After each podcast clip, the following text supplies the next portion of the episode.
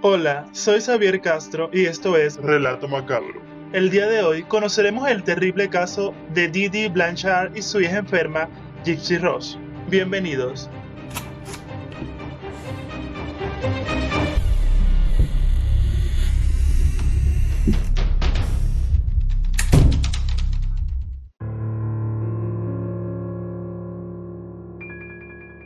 Una madre asesinada por una pareja de adolescentes una hija terriblemente enferma y un novio que la quiere liberar pero también violarla. Un caso de secuestro por el síndrome de Munchausen más agresivo que han conocido los expertos y una niña aquejada de mil patologías sin sufrir realmente ninguna. Mentiras, recetas médicas, envenenamiento y sadomasoquismo. La turbia historia de Didi y Gypsy Ross Blanchard y sus adaptaciones. El 14 de junio de 2015 se encontró a Didi, una mujer americana de 48 años, muerta a puñaladas dentro de su casa.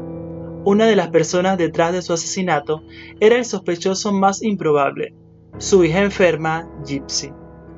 En 2017, HBO estrena en todo el mundo el documental Mommy Did and Did It, dirigido por la estadounidense Erin Lee habitual en documentales de crimen en el canal de cable americano. Sin embargo, aquí la historia narra otros detalles que a priori no tienen tanto que ver con el asesinato en sí. Lo que se nos muestra es la complicada historia de cómo una madre separada achaca enfermedades ficticias a su hija para someterla a todo tipo de tratamientos médicos innecesarios que la anulan y merman físicamente. El final trágico es tan solo una consecuencia de un verdadero infierno en vida, un caso bizarro y extraterrestre, casi imposible de imaginar en el mundo del cine. Gypsy Ross creía que había nacido con la capacidad mental de una niña de 7 años y que tenía muchas discapacidades y enfermedades, desde distrofia muscular, leucemia y asma, todo debido a su nacimiento prematuro. Pero la realidad es que no tenía ninguna de esas enfermedades y era su madre la que hacía creer esa mentira. Didi se presentaba ante el mundo como una madre comprometida con el bienestar emocional y físico de su hija, a la que confinó a una silla de ruedas para salir a la calle. La llevaba constantemente al médico para chequeos de las muchas enfermedades que Gypsy en realidad no padecía, Didi tenía lo que se conoce como síndrome de Munchausen por proxy, también conocido como trastorno físico que se caracteriza por un comportamiento de búsqueda de atención de un cuidador, pero aquí aplicado a otra persona.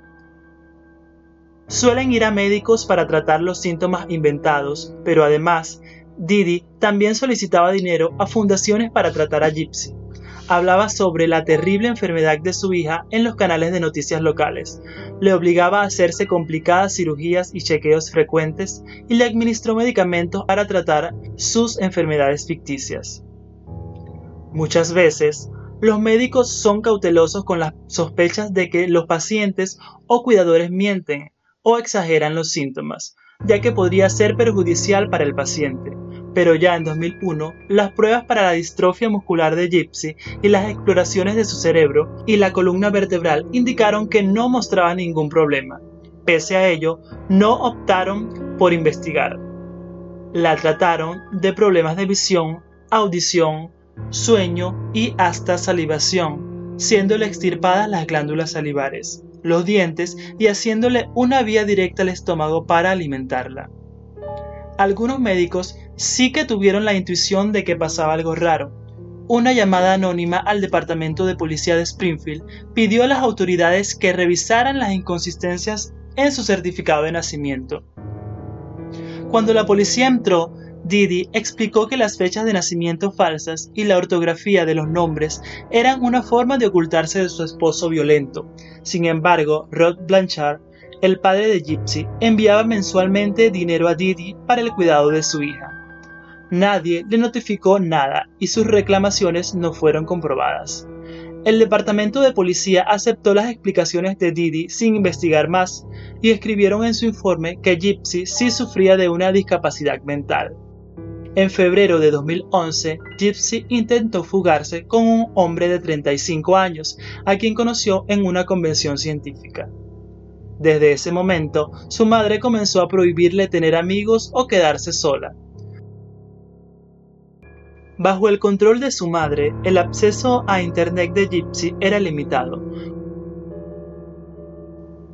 Cuando logró encontrar una manera de conectarse, conoció a Nicholas Godejon, un joven de 24 años con quien comenzó una relación online que incluía intercambio de fotos fetichistas y peticiones sadomasoquistas. Un tiempo después, el 14 de junio de 2015, Didi fue encontrada muerta en su casa después de que apareciera un mensaje impactante en su cuenta personal de Facebook.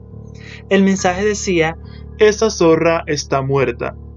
Debido a su carácter dulce en público, la gente vio el mensaje algo raro.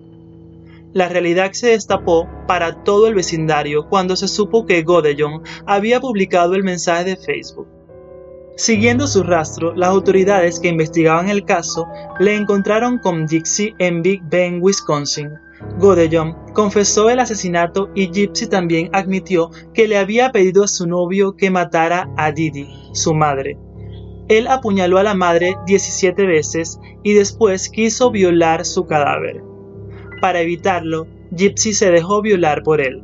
Godejon fue acusado de asesinato en primer grado y fue condenado a cadena perpetua. Gypsy fue condenada a 10 años de prisión por asesinato en segundo grado. La tortura que vivió durante años no fue eximente suficiente para indultarla del todo.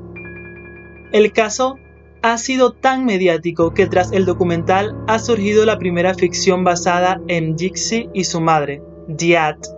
Es la dramatización de su historia y es la primera de una serie antológica que contará historias sorprendentes de crímenes verdaderos muy extraños. A pesar de que la producción es muy positiva para que el caso se conozca y futuras víctimas del Munchausen puedan ser liberadas, Gypsy no ha quedado muy contenta con que se haya desarrollado sin su consentimiento y amenazó con tomar acciones legales contra los creadores del programa, aunque luego su madre adoptiva desmintió que fueran a hacerse efectivas. Con otra producción con consentimiento de Gypsy en camino, titulada By Proxy, el caso cada vez es más conocido y quizá pudiera servir para que la joven, encerrada en la cárcel tras una vida aislada, pueda tener alguna oportunidad cuando salga, o incluso se revise su condena.